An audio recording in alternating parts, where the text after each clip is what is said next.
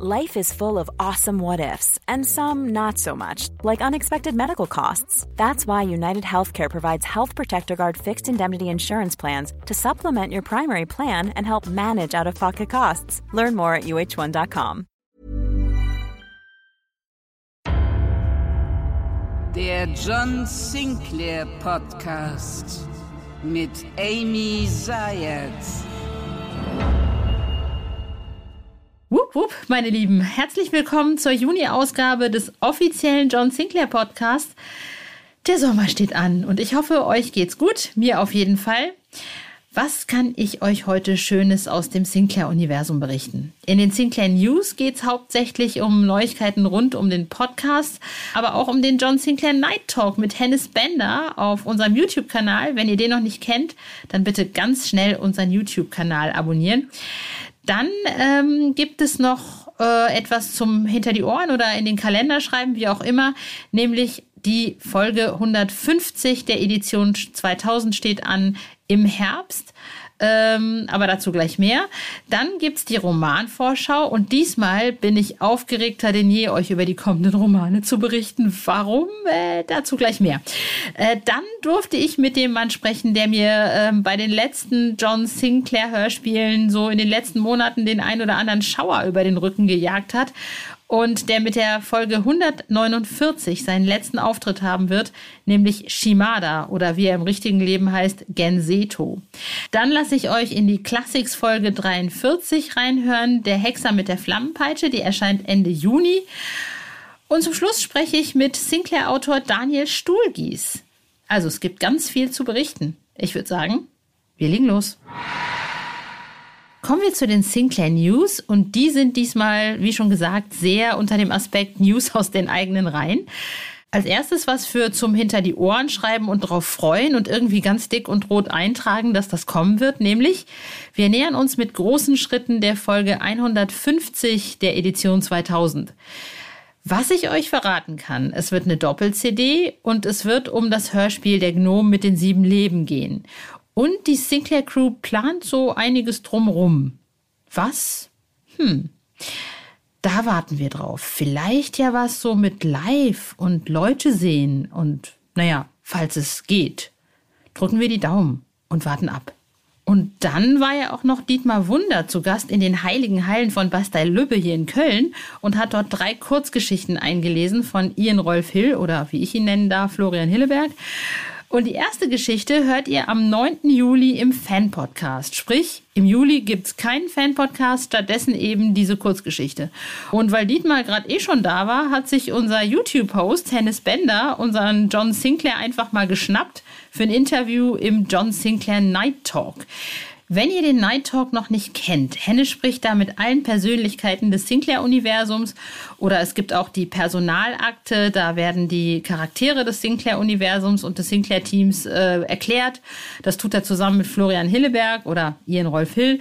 Also bitte unseren YouTube-Kanal abonnieren und irgendwann wird es auch dann das Interview mit Dietmar Wunder geben. Dann äh, verpasst ihr nämlich nichts. So, und jetzt wieder zurück zum Podcast. Wie gesagt, nächsten Monat gibt's halt diese Kurzgeschichte.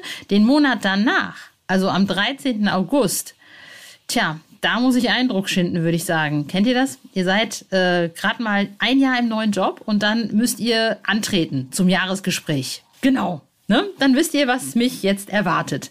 Im September war ja mein allererster Podcast und das war auch sozusagen gleich die Feuertaufe, Interview mit Jason Dark. Und am 13. August ist es wieder soweit. Da wird abgerechnet. Da kommt der Chefe, ne, der Dienstälteste an der Artus-Tafel der Sinclair-Autoren, Sir Jason Dark himself, ne, und begutachtet, ob ich einen guten Job mache. Kommen wir zur Romanvorschau und die hat diesmal echt in sich. Aber erstmal entspannen, Amy, durchatmen. Um, okay, wir fangen an mit Roman 2240. Der erscheint am 15. Juni, also nächsten Dienstag. Der dämonische Hutmacher heißt er und ist ein Gastroman von Michael Schauer. Der Roman spielt in der Zeit, in der das legendäre Pferderennen in Ascot stattfindet. Dann kommt am 22. Juni Band 2241 von Rafael Marquez, Eishauch des Teufels. Der spielt 1692 in Rumänien. Dann kommt am 29. Juni Band 2242 200 Seelen für Asmodis von Marlene Klein. Ihr erinnert euch vielleicht, ich habe sie im Oktober-Podcast letztes Jahr interviewt, damals noch als Gastautorin und die erste weibliche Sinclair-Autorin. Diesmal kann ich sagen, herzlichen Glückwunsch, liebe Marlene, denn sie ist jetzt offiziell Teil der Autorenrunde. Und ich hoffe, wir lesen noch ganz, ganz viel von dir, liebe Marlene. Okay, okay, okay, okay. Kommen wir jetzt zu dem ähm, etwas schwierigeren, etwas äh, bei dem Part, wo ich jetzt irgendwie Ruhe bewahren muss. Und zwar geht es um den Roman 2243. Ähm, okay, okay, Hand aufs Herz. Wenn ihr so Die Hard Fans seid wie ich, Habt ihr nicht schon irgendwann mal in eurem Leben geträumt? Also könnte ich nicht mal mit John auf Geisterjagd gehen? Könnte ich nicht wenigstens mal mithelfen? Also ich habe das schon gerade als Teenager oft gedacht. Äh, wenn mir irgendjemand allerdings vor 30 Jahren gesagt hätte, liebe Amy, irgendwann wird der Traum wahr, hätte ich wahrscheinlich gedacht, der Mensch hat einen Knall. Also hier kommt die Geschichte von Band 2243, der am 6. Juli erscheint. Jenseits der Qual von Ian Rolf Hill. Eigentlich ist Hennes Bender, unser YouTube-Host, an all dem schuld, ja? Als Hennes und ich uns nämlich letztes Jahr kennengelernt haben, haben wir festgestellt, dass wir beide Riesenfans von David Bowie sind. Und ähm, der fragte mich dann, welches Bowie-Album mein Lieblingsalbum sei. Und ich konnte mich beim besten Willen nicht entscheiden. Und habe dann meinen ganzen Unmut auf Facebook rausgequengelt, dass ich mich selbst nach all den Jahren nicht entscheiden kann, welches Bowie-Album nun mein liebstes ist. Und gleichzeitig kam mir die Idee, dass es doch eigentlich super wäre, wenn der Geist von Bowie John mal bei einem Fall helfen könnte. Und dadurch entspann sich dann eine ziemlich interessante und auch heftige Diskussion unter den Autoren und mir. Und Florian Hilleberg, alias Ian Rolf Hill, fand das dann so gut, dass er mich kurzerhand mit in die Story gepackt hat und daraus ein Exposé gemacht hat. Und schwupps, jetzt ist der Roman am 6. Juli da. Und ähm, um das Ganze noch komplett zu machen, hat äh, Timo Würz das Cover gemalt zu diesem Roman. Also sozusagen die Sahnehaube aufgesetzt. Also ihr versteht, dass ich aufgeregt bin, oder? Also ich jage mit äh, zwei meiner Superhelden Geister. Jemand malt ein Porträt von mir auf einem Sinclair-Cover und nicht nur irgendjemand, sondern Timo Würz. Also ähm, noch ein größerer, ehrenhafter Ritterschlag ist nicht möglich, oder? Ähm, ich habe den Roman selbst noch nicht gelesen, aber äh, das Exposé und bin riesig gespannt. Puh, ja, ich bin, ich äh, bin mega aufgeregt. Ihr hört es wahrscheinlich.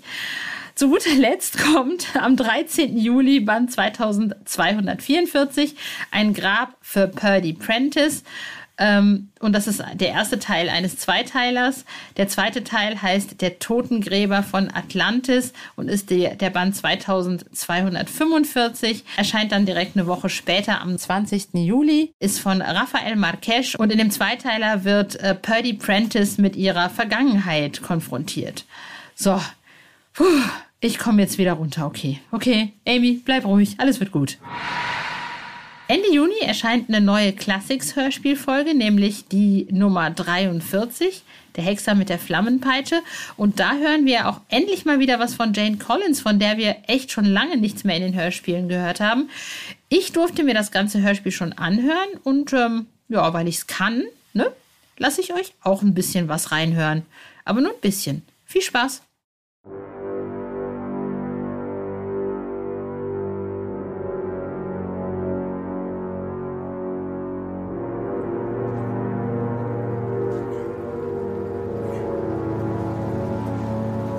Der Kirche der Gemeinde Sexton in der Nähe von Sheffield, Nordengland.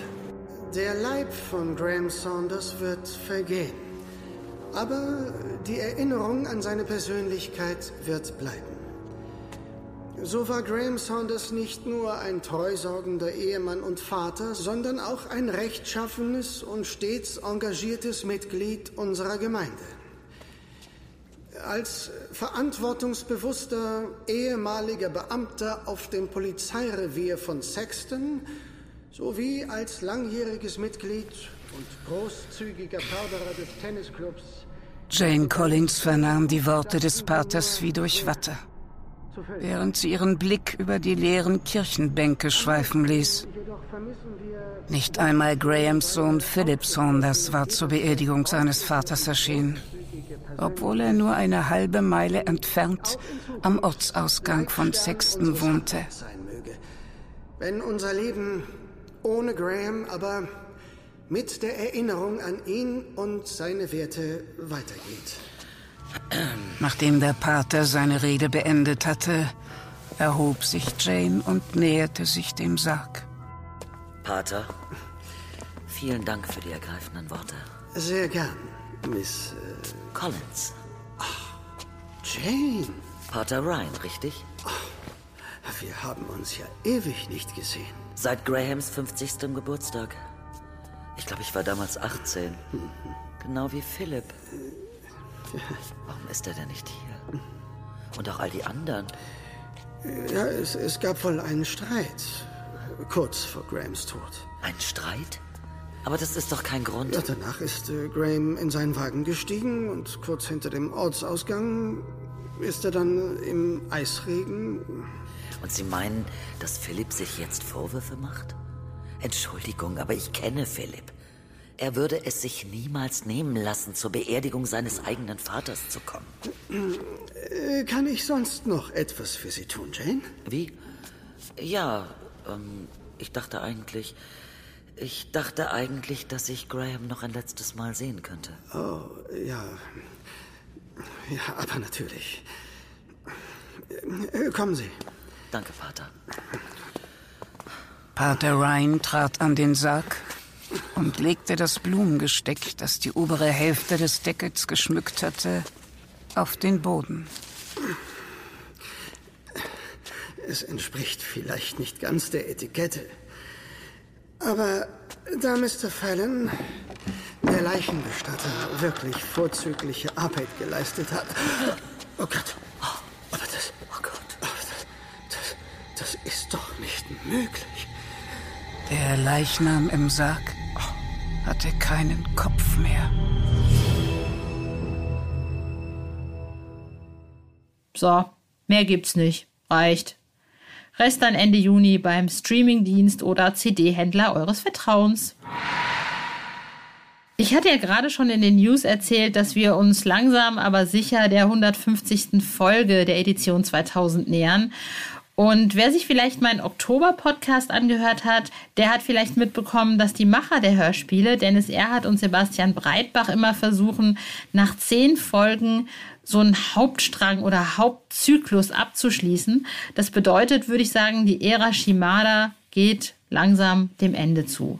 Und ich finde, diese ganze Shimada-Geschichte konnte nur so gut funktionieren, weil der Shimada-Sprecher einfach so großartig war.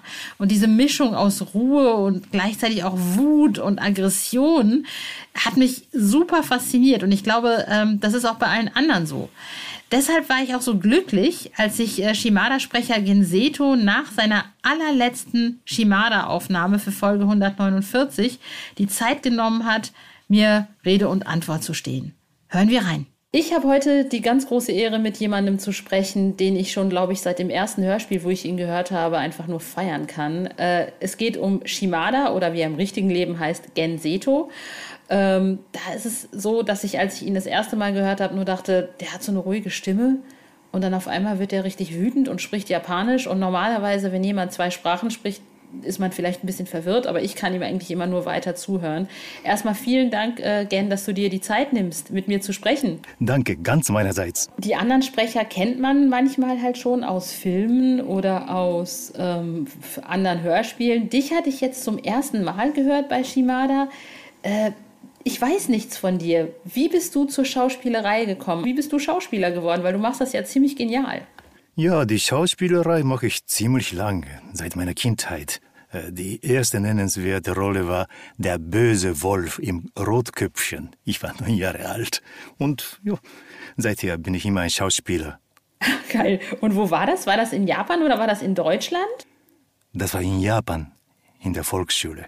Erzähl mal, und du bist also in Japan geboren. Wann bist du denn oder wie bist du denn nach Deutschland gekommen und hast dann gesagt, oh, ich mache jetzt nicht nur auf Japanisch, ich mache jetzt auch auf Deutsch. Ist geil. Das ist eine sehr komplizierte, lange Geschichte und uh, mit manchen Unterbrechungen äh, habe ich immer schauspielt, aber äh, das war nicht der Grund, warum ich nach Europa gekommen bin. Äh, mit 27 habe ich plötzlich angefangen zu singen. Und so bin ich äh, eine Opernsänger geworden. Und um die Musik zu studieren, bin ich nach Wien gekommen. Aber diese Geschichte erzähle ich aber nicht gern, weil die Sänger haben ähm, meistens äh, keinen guten Ruf mit äh, übertriebenen Mimik und große Bewegungen. Aber ich, äh, das macht mir äh, äh, viel Spaß, die beides, Mu Musiker oder Sänger und ein Schauspieler zu sein. Machst du, machst du beides? Also machst du, machst du immer noch beides oder machst du jetzt mehr Schauspiel? In der letzten Zeit habe ich meistens als ein Schauspieler gearbeitet. Aber wenn es ein Angebot gibt, warum nicht? Ich würde sehr gerne wieder singen. Jetzt reden wir mal über John Sinclair. Wie bist du denn an diesen großartigen äh, Shimada-Job? Also ich meine, das ist deine Rolle. Ich finde, ich könnte mir niemand anders für Shimada vorstellen als dich. Wie bist du an diese Rolle gekommen? Äh, ist, ist, sind Dennis und Sebastian auf dich zugekommen oder wie bist du, wie hast du davon erfahren? Ja, wie man dazu gekommen ist, weiß ich nicht ganz genau. Aber äh, einfach, ich habe äh, von Dennis eine äh, Nachfrage gekriegt. Und anscheinend hat er einen Schauspieler, einen japanischen äh, Schauspieler mit einer tiefen Stimme gesucht. Wie machst du das? Also sagt dir Dennis immer vorher, was du auf Japanisch sagen sollst? Oder hast du Dennis im Grunde genommen auch manchmal Tipps gegeben? So, ey, das muss man jetzt genau da auf Japanisch reinbringen. Ah ja, im Skript gibt es äh, meistens äh, genaue Anweisungen, wo ich auf Japanisch sprechen soll. Und äh, ein paar Sätze habe ich doch improvisiert. Aber das war äh, dramaturgisch gesehen ganz logisch. Dann möchte ich doch mal ein bisschen was lernen heute. Ja. Kannst du mir noch mal sagen, ich habe das gerade mitbekommen, Jakob, du verfluchter Hund. Was heißt das auf Japanisch? Noroterzo, Jakob. Inume. Ich möchte Japanisch lernen. Inume. Noroterzo. Das ist total geil. Ich möchte das lernen. Kannst du mir beibringen? Bitte sag das nicht, dann kriegst du Problem. Warum denn? Das klingt wirklich arg. Nein, das sage ich auch nicht. Aber ich möchte Japanisch lernen. Es macht Spaß. Ich finde die Sprache total schön. Das höre ich gerne, aber tja, Japanisch könnte auch sehr brutal klingen. Ja, aber genau das finde ich halt so toll, weil du, weil du beides kannst. Ne? Du machst halt dieses super ruhige und dann kommt da bei dir diese Wut raus, die man dir überhaupt, also wenn ich jetzt mit dir spreche, bist du so ein, klingst du, wie du wahrscheinlich auch bist, ganz lieber, netter, tiefenentspannter, ruhiger Mensch und dann kommt, wenn du dann schauspielst, diese Wut daraus und du denkst, ich will dem aber nicht im Dunkeln bewegen, krisch Angst. Ja, das ist typisch eine Mundart, eine Mundart in, in, der japanischen Sprache. Und ja, es wird so gesprochen, äh, sowohl in, auf der Bühne als auch äh, in einem Film. Und äh, das habe ich in meinem Körper. Ich bin in Japan aufgewachsen und immer ferngeguckt und das kann ich. Ist dir eigentlich, also wenn du diese solche Rollen spielst, äh, ist, ist dir das zu klischeehaft oder gibt es solche Mythen oder Mythologien, solche Geschichten immer noch in Japan? Oder denkst du, oh Gott, oh Gott, die sind da irgendwie mit ihrem also äh, Ninja und so, das ist doch jetzt schon alles veraltet. Ja, das ist ein Klischee. Und warum nicht? Ich bin total Fan von Klischee. Und nur, es gibt nur gute Klischee und schlechte Klischee. Und äh, ich bin sehr froh, dass hier Ninja oder japanische äh, äh, Gottessagen präsentiert werden. Jetzt sagen wir mal, jetzt bringen wir mal was Schönes auf Japanisch bei. Nichts Gemeines, nichts Fieses. Sowas wie, ich begrüße dich in meinem Podcast. Das muss ich mir jetzt zehnmal hintereinander anhören und vielleicht kann ich es dann. Ja, bitte. Und noch einen Satz. Sonkei shimasu. Noch einmal. Sonkei shimasu? Ja. Shimasu. Was heißt das? Shimasu? Respekt. Respekt. Ja. Shimasu. Ich, respekte, ich respektiere dich. Sonkei shimasu. Das ist schön. Finde ich gut. Ha, ich lerne heute was geil. ich freue mich voll. Ich liebe das ja. Jetzt bist du fertig mit Shimada, also jetzt hast du die Rolle zu Ende gesprochen. Ist es jetzt, denkst du jetzt so, ähm, hoffentlich kommt demnächst wieder was Neues? Oder bist du jetzt eigentlich froh, weil es jetzt ja auch schon lange die gleiche Rolle war, auch wenn du sie jetzt über Monate lang immer wieder mal gesprochen hast? Du machst ja wahrscheinlich auch noch andere Sachen. Ist dann auch mal gut mit einer Rolle, dass du sagst, jetzt reicht's? Äh, mal was anderes? Oder denkst du, auch schade, hätte ich jetzt gern noch weiter gesprochen, den Shimada? Ja, schade. Ich bin sehr traurig. Endlich habe ich, äh, mir ist es gelungen, in die Rolle wirklich zu schlüpfen, ohne äh, Gedanken zu machen. Und dann ist es Schluss. Aber schauen wir mal. Äh, es gibt immer Möglichkeit einer Auferstehung, oder? Dennis, da musst du für sorgen. Ich finde, Shimada kann jetzt noch nicht gehen. Kann man dich irgendwo noch woanders hören? Kann ich dich irgendwo noch hören, außer bei John Sinclair? Würde ich nämlich gerne. Momentan gibt es keinen äh, Termin für die äh, Hörspielveröffentlichungen, äh, aber im Fernsehen oder im Kino könnte man mich noch sehen, glaube ich. Wegen Covid-19 und äh, Lockdown sind die Spielpläne total chaotisch, aber irgendwann kommt auf Apple Plus äh, Invasion heißt eine äh, Science-Fiction-Miniserie. Dort spiele ich eine Rolle in zwei Folgen. Auch jemand Wütendes oder jemand Ruhiges? Äh, ich darf nichts sagen. Ich stehe unter Schweigepflicht.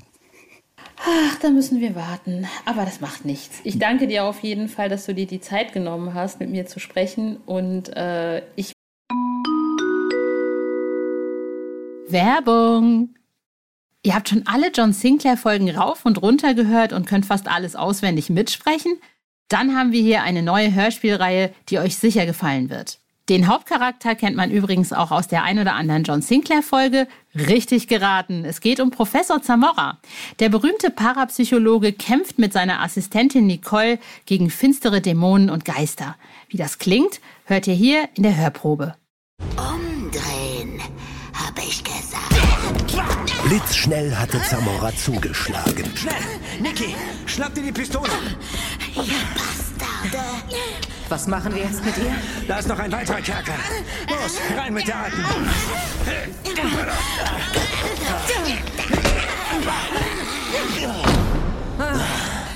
So, die werden wir los. Ich verfluche euch, ihr Bastarde! Ramon wird euch bei lebendigem Leibe fressen. Aber vorher werdet ihr tausend schreckliche Tode sterben. Wenn euch die Hörprobe gefallen hat, hört euch doch einmal die bisher erschienenen Folgen an. Entweder auf CD oder auf der Hörspielplattform eurer Wahl. Viel Spaß beim Hören. Werbung Ende. Ja, ich äh, fand das Ende gerade irgendwie war es ein Ende einer Ära mit Shimada und äh, ich bin ganz traurig, aber ich hoffe, dass ich dich bald wieder hören kann. Wenn nicht bei Sinclair, dann woanders. Ich danke dir. Ich danke dir. Lieber Genseto, auf jeden Fall Song Keishmas. Riesengroßen Respekt. Ich werde ihn auf jeden Fall irgendwie so ein bisschen vermissen, auch wenn ich mich natürlich auf die neuen Abenteuer freue. Aber diese Stimme wird mir einfach immer in Erinnerung bleiben. Kommen wir nun zu einem Romanautor, von dem wir in den letzten Monaten eher weniger gelesen haben. Aber der sitzt gerade an einem neuen Sinclair-Roman. Die Rede ist von Daniel Stuhlgies. Und mit dem habe ich mich unter anderem auch über die Entstehung dieses Romans, über Skype und aber auch über ganz viele andere Sachen unterhalten. Hören wir einfach mal rein. Ich spreche heute mit einem Autoren, von dem ich schon sehr lange nichts mehr gelesen habe. Deswegen ist es mir jetzt auch eine größere Ehre, ihn jetzt hier auf Skype zumindest begrüßen zu dürfen, weil jetzt kann ich ihn nämlich löchern, wo denn seine Romane bleiben. Hallo Daniel Stuhlgies, schön, dass ich mit dir reden darf. Hallo, lieben Dank für die Einladung. Als erstes würde ich gerne wissen, ähm, interessiert natürlich jeden, der dich vielleicht noch nicht ganz so gut als Sinclair-Autoren kennt, bist du Sinclair-Fan der ersten Stunde? Also fing das mit dieser Sucht bei dir ähm, schon als Kind an oder äh, war das, war das, kam das erst später? Äh, tatsächlich äh, wirklich schon als Kind. Es waren sogar, also die ersten Romane, die ich gelesen habe, das waren tatsächlich John Sinclair-Romane. Das waren der Rattenkönig und Dr. Äh, Dr. Tods Horrorinsel. Da oh, wie geil, ich liebe Dr. Tods Horrorinsel, ist so geil. Ja, es ist ein geiler Roman. Wirklich, ein, ich bin, ich bin aber so ein bisschen drüber gestolpert. Meine, meine Mutter hatte die irgendwo rumliegen und ich habe die mir dann geschnappt, weil die Cover waren sehr ansprechend in dem Alter, in dem ich damals war. Und äh, beim Rattenkönig, da muss ich gestehen, ich habe den Roman so ein bisschen, ich habe immer so ein paar Seiten übersprungen gehabt. Ne? Das war doch dann äh, zu der, Zeit noch relativ viel, aber Dr. Tods Horrorinsel, die habe ich wirklich verschlungen, von Anfang bis Ende. Und äh, ich fand das ganz toll, weil das mal was ganz anderes war als die Sachen, die man sonst so zum Lesen hatte. Durftest du denn? Weil wir hatten ja alle als Kinder das Problem, ne? es gab Eltern, die waren tiefenentspannt, meine waren relativ tiefenentspannt und es gab dann Eltern, ui, ui, ui, ui, ui. Also das geht gar nicht. Die fanden, äh, die fanden das gut, also dass ich, dass ich Romane gelesen habe.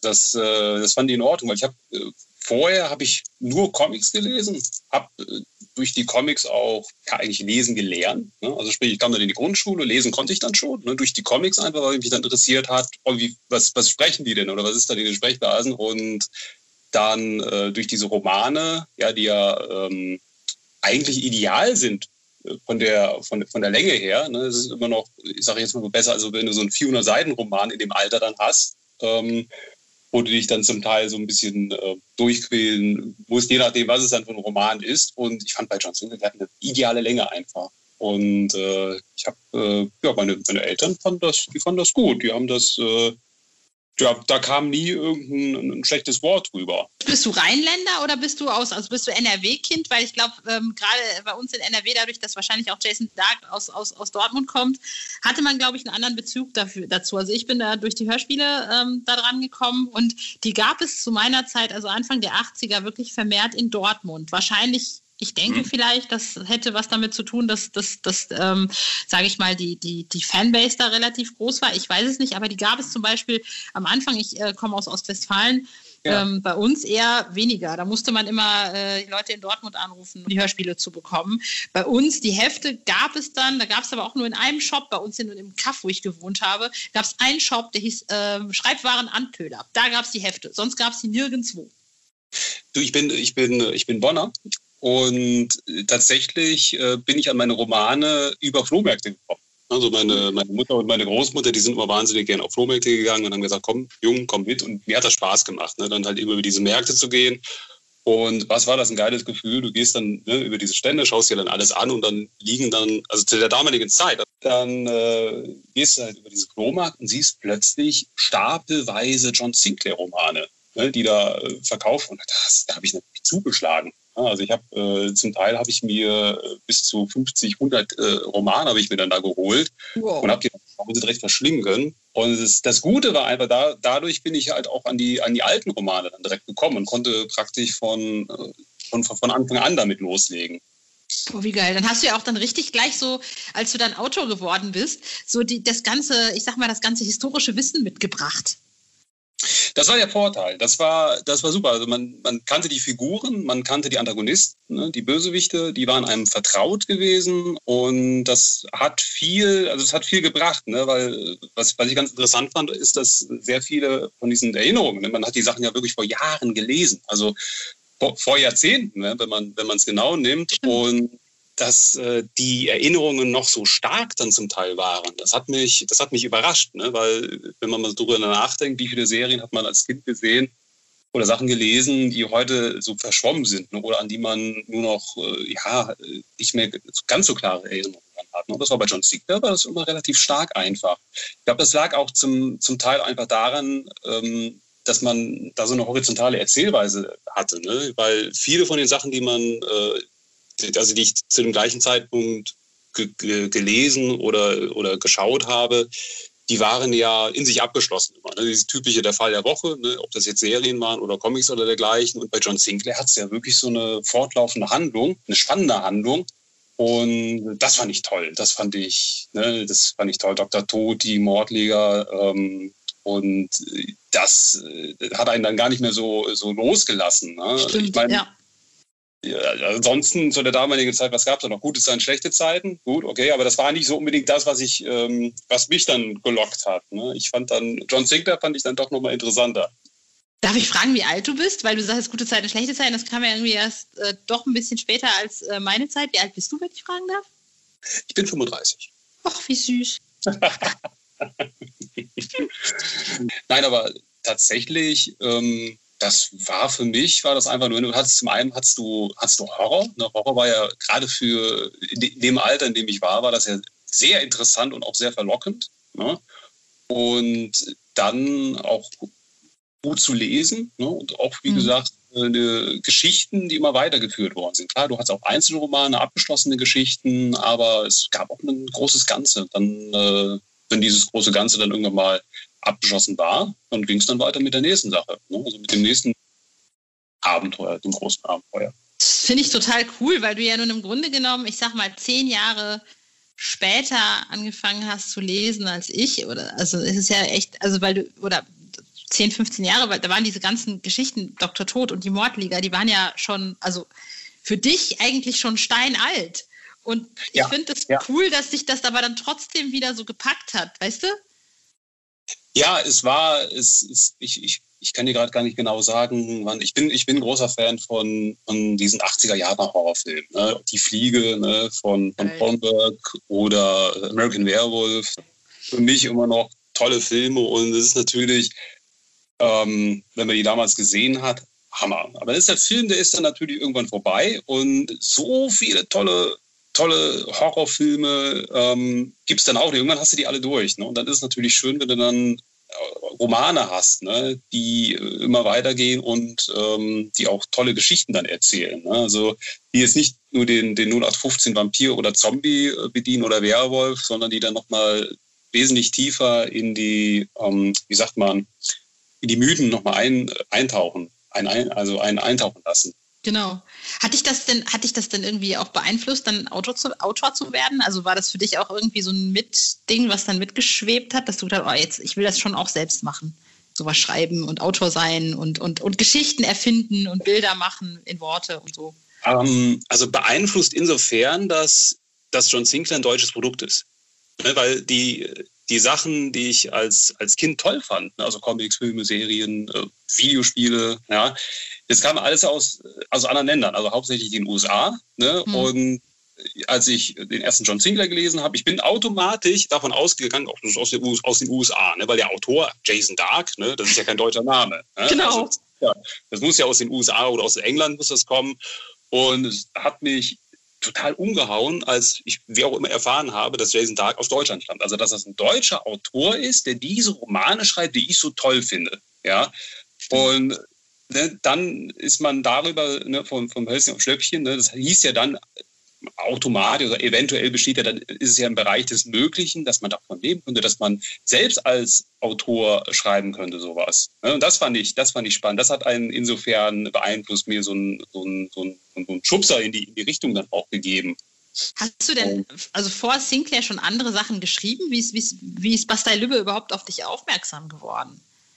Ich habe äh, eine, äh, eine, Initiativbewerbung an den damaligen Chefredakteur geschickt. Ähm, ich habe hab mir die E-Mail-Adresse habe ich mir äh, zusammengeschustert. Ne? Also den Namen hat, ne, der stand ja im äh, Impressum ne, von, den, von den Romanen.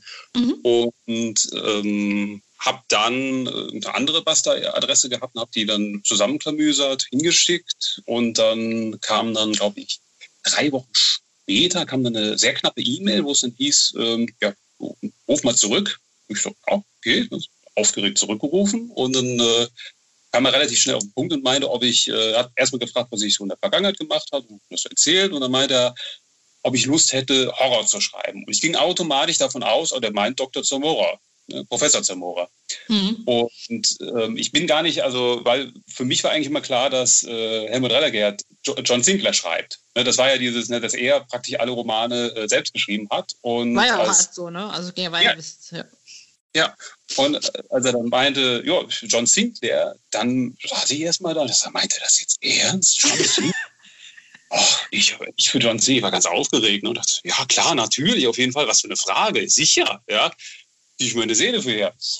Und dann wurde ich dann nach Köln eingeladen und ähm, ich hatte keine Idee für einen Roman. Also ich äh, sollte dann hin und, ne, und wie, so ein, wie so ein kleines Forschungsgespräch und äh, im besten Fall natürlich auch schon eine Idee dann präsentieren.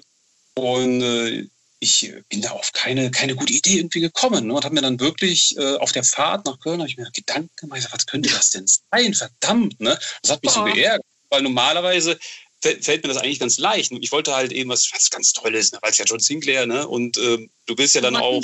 Äh, ja, du willst, du willst ja dann auch äh, dann beweisen, ne, dass äh, das bei dir in, äh, in, guten Händen ist, ne? Und äh, das, äh, dann habe ich mir dann, ich war dann, ich glaube, eine Stunde vorher war ich dann da, habe mir noch einen Kaffee geholt. Und dann saß ich, habe den Kaffee getrunken und dann kam. Und dann hatte ich die Idee.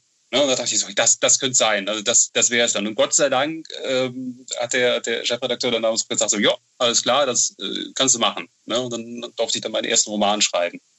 Und okay. äh, das war, ähm, das war für mich war das, war das eine ganz tolle Erfahrung einfach, weil wie gesagt, ich bin damit aufgewachsen. Ne? Es hat einen ganz äh, großen Teil meiner, meiner Kindheit auch äh, entsprechend geprägt, weil ich so viele von den Romanen auch gelesen habe, auch die Hörspiele gehört habe.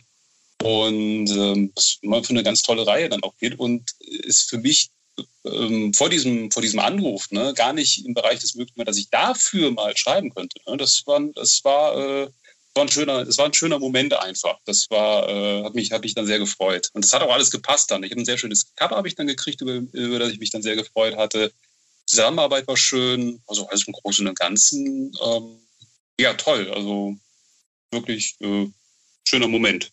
Und, und seitdem hast du wie viele Romane geschrieben? Also du hast ja jetzt schon, schon länger, jetzt habe ich nichts mehr von dir gesehen, aber du hast ja schon einige geschrieben. Ja, ich habe einige geschrieben. Jetzt frag mich, ich müsste nach, ich müsste, ich müsste tatsächlich nachzählen. Ich glaube, es sind ähm, acht, acht Romane, neun Romane, zehn. Ich müsste, ich müsste tatsächlich, ich müsste nochmal nachschauen. Wir, ja. brauchen, wir brauchen dringend mehr Zeug von dir. Also äh, äh ich hoffe, es kommt bald mehr Zeug. Gibt es irgendwie so ein Hoffnungsschimmer, so ein Licht am Ende des Tunnels. Gibt es demnächst wieder einen Sinclair-Roman von Daniel Stulgis? Ich arbeite gerade an einem. Also Arbeitstitel Die Toten kriegen dich.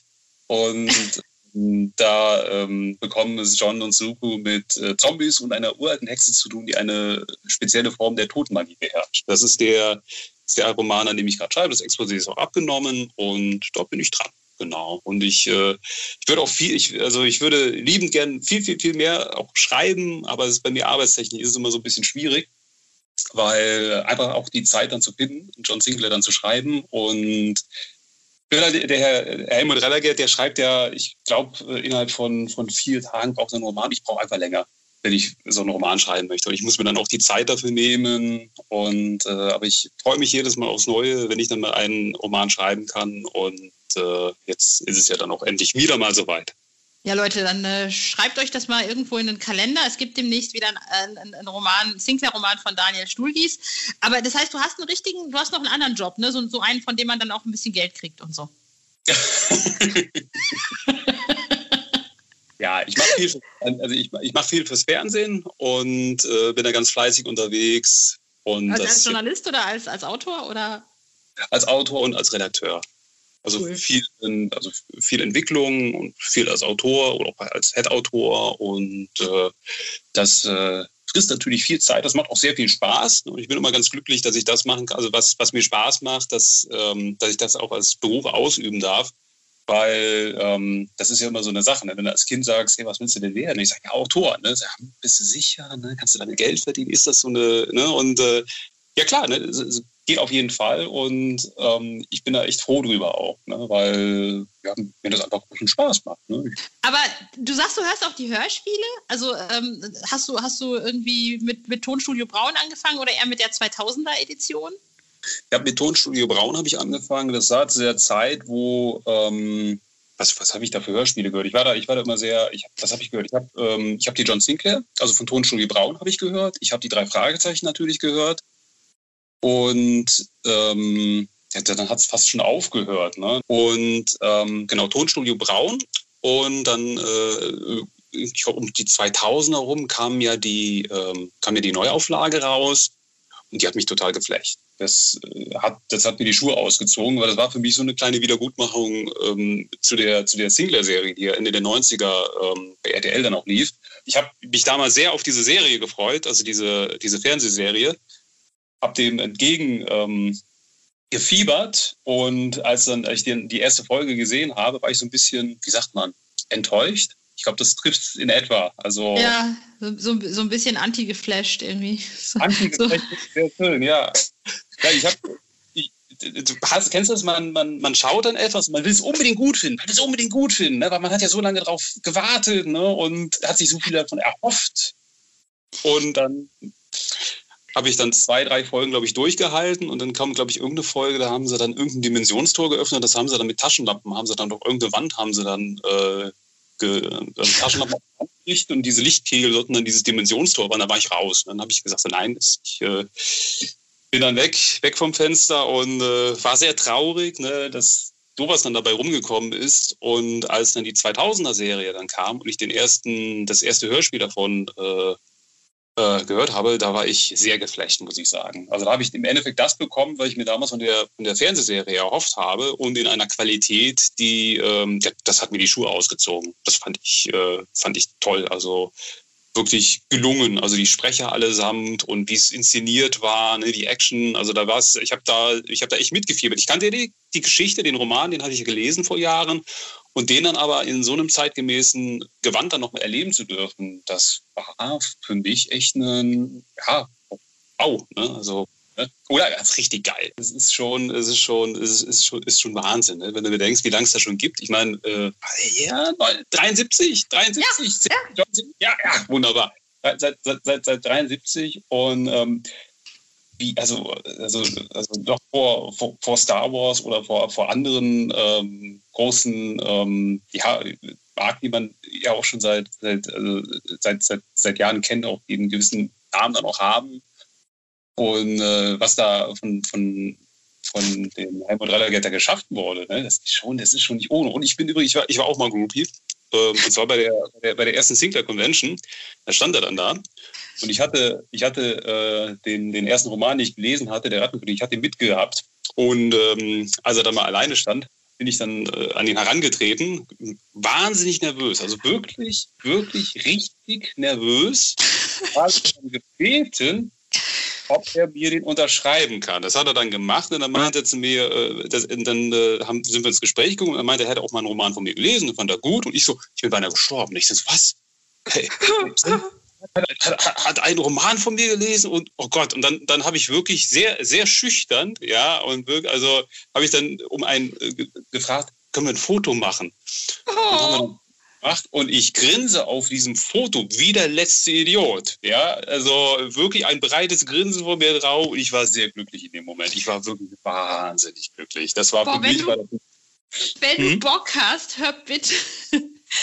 mein allererster Podcast war das Sommerinterview mit Jason Dark letztes Jahr mein allererster John Sinclair Podcast. Und ey, ich war wirklich wie so ein, wie so ein kleines Mädchen. Ich bin zehn und da sitzt jetzt Papa Jason und ich kann ihn all die Fragen stellen, die ich irgendwie schon seit 40 Jahren im Kopf habe. Das ist unfassbar, oder 35. Mhm. Ähm, und äh, ja, das war echt, äh, wenn du Bock hast, hör dir den an. Ich glaube, ähm, ja, da hast du Fangirl hoch drei. sehr gerne, auf jeden Fall mache ich das. Also ich kann das, ich kann das nachvollziehen. Ich kann das, ich kann das sehr gut nachvollziehen. Dann hast du dann jemanden, der dich wirklich ähm, einen, einen, großen Teil der, der, Kindheit also begleitet hat, also, oder besser gesagt, die, die Werke, das, was er, was er geschaffen hat, ne? was er geschrieben hat, ne?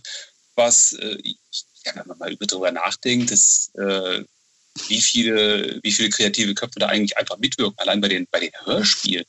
Ja, also die, das ist ja die Creme der Creme der, der, der deutschen Sprecher damit am Start, ja, die sich ja. auch irgendwie ausdrücken. Und äh, auch die Cover. Ne? Die Cover, für mich war, waren auch die Cover immer ein ganz wichtiger Teil davon. Weil äh, wenn ich auf dem Flohmarkt war und da waren dann halt irgendwie, lagen dann da 200 äh, Romane und äh, ich äh, musste mich dann entscheiden, okay, ich kann ja nicht alle nehmen. Ne? Ich äh, musste mich dann entscheiden, haben in der Regel, haben dann immer, ich habe dann immer geguckt, dass die ähm, dass die, dass die Folgen ne, übereinstimmen. Also sprich, dass du sagen kannst, okay, wenn da jetzt ähm, irgendwie eine Trilogie ist oder ähm, irgendwas aufeinander aufbaut, dann sieh zu, dass halt eben die, ähm, die Folgennummern halt eben soweit dann auch äh, stimmen. Ne? Und dann genau. kam halt dann die, die Cover natürlich. Ne? Und äh, da habe hab ich dann auch immer sehr gerne dann zugeschlagen. Und die Cover, die sind so großartig einfach. Hörst du und liest du denn noch Zeug? Also hörst du und liest du noch John Sinclair oder hast du gar keine okay. Zeit mehr dafür. Das von der Zeit ist das. Ich lese von den Kollegen die Romane, lese ich und die Exposés. Das äh, schaue ich mir an, um, auf dem, um mich auf dem Laufenden zu halten, damit ich halt eben immer äh, aktuell dann auch bin. Und mhm. äh, das genieße ich auch sehr. Das mache ich, äh, das mache ich nach wie vor noch sehr gerne. Aber äh, ansonsten so aus zeitlichen Gründen ist das immer sehr, ja, knapp. Ist das denn dann auch schwierig, irgendwie anzuknüpfen als Autor? Ich meine, irgendwie, weißt du, die Mordliga und so, das sind halt so gesetzte, gestellte Figuren, die kennen wir alle. Und dann jetzt wieder was Neues, sage ich mal, zu schaffen, ist das schwer? Ich, ich, ich würde mal sagen, es ist, es ist total schwer, ne? weil du willst ja, äh, du willst ja die Leser, ne? du willst denen ja auch etwas, etwas liefern, äh, wo der, wo der, wo der Leser dann äh, nicht sagt, hm, okay, ja, ist jetzt ein Abklatsch, ne? das ist jetzt ein Abklatsch von der, weiß ich nicht, von der Mordliga oder von dem oder dem Bösewicht. Ne? Man versucht ja Antagonisten oder Bösewichte zu schaffen oder auch Geschichten, ne, die es im besten Fall vorher so in der Art und Weise gar nicht gab. Ne? Und das, das, das klappt dann schon ganz gut. Ne? Und ich glaube, es, ist, es, es befeuert einen eher, ne? dass, dass man sich richtig Mühe gibt, dass man sich richtig reinhängt und äh, dann einfach auch einen Roman dann abgibt, wo äh, man dann einfach äh, sagen kann, okay, die Leser oder wenn du dann Leser hast, der das seit 20 oder 30 Jahren liest, ja, dann willst du den nicht enttäuschen. Ne? Ja. Und man ist ja, man ist ja selbst Leser, man liebt die Reihe ja. Also ich muss ganz ehrlich sagen, ich finde diese Reihe ist äh, steht für mich halt ne, auch mit, ne, ich, Star Wars mag man, ne, oder auch gewisse Comics genau. auch. Ne, und, äh, aber da, du guckst natürlich, dass, dass es alles, dass es alles passt, ne, dass, äh, dass niemand enttäuscht wird und dass die Leute halt eben auch Spaß dran haben und im besten Fall, dass man einen Roman dann auch abliefert, den man, ähm, den man, den man selbst gerne liest dann auch, ne? Oder äh, wenn man, weiß ich nicht, hier zu der Zeit, wo ich wirklich wahnsinnig viel John Sinclair gelesen habe, ne? als Kind und in der Jugend einfach, ne? wie ich so einen Roman in den Händen gehalten hätte und den gelesen hätte, gesagt hätte, boah geil, ne? hat, mir, hat mir Spaß gemacht. Ich hab, äh, der hat mir jetzt was gebracht. Ne? Und äh, bei den, bei den Bösewicht oder bei den Antagonisten, mir macht das einen wahnsinnigen Spaß, halt äh, Bösewichte auszudenken. Ne? Ich finde, es ist immer sehr schön, über so einen, so einen Antagonisten zu schreiben, so einen herrlich fiesen Drecksack, ja, der äh, mannigfaltige ähm, ja, Hinter Hintergründe dann hat und ja, das, das, das, macht, das macht schon Spaß. Ne? Das, ist, äh, das ist eine große Freude, sowas dann auch zu Papier bringen zu dürfen. Ich danke dir. Ich freue mich zumindest, ich, also ich freue mich sehr auf deinen, deinen nächsten Roman. Und ähm, ich hoffe, wir sprechen uns das nächste Mal live, face to face. Ja, und ähm, dann gibt es demnächst dann auch, ja, dann gibt es mal, dann gibt es mehr von dir. Das nächste Mal rezensiere ich deinen Roman und dann reden, reden wir einfach nochmal. sehr gerne, sehr gerne. Das, äh, das ist toll. Vielen Dank. Ich freue mich schon mal auf Daniels neuen Roman. Tja, und das war es auch schon mit dem Juni-Podcast. Nicht vergessen, nächsten Monat, also am 9. Juli, gibt es statt des Fan-Podcasts eine Kurzgeschichte von Ian Rolf Hill eingesprochen von John himself, also Dietmar Wunder. Und dann am 13. August gibt es das große Sommerinterview mit Jason Dark. Da hören wir uns dann wieder. Bis dahin, liked uns auf Facebook, abonniert uns auf YouTube, guckt auf jeden Fall den Night Talk, der kann nämlich alles. Und wir hören uns im August wieder. Ciao, ciao!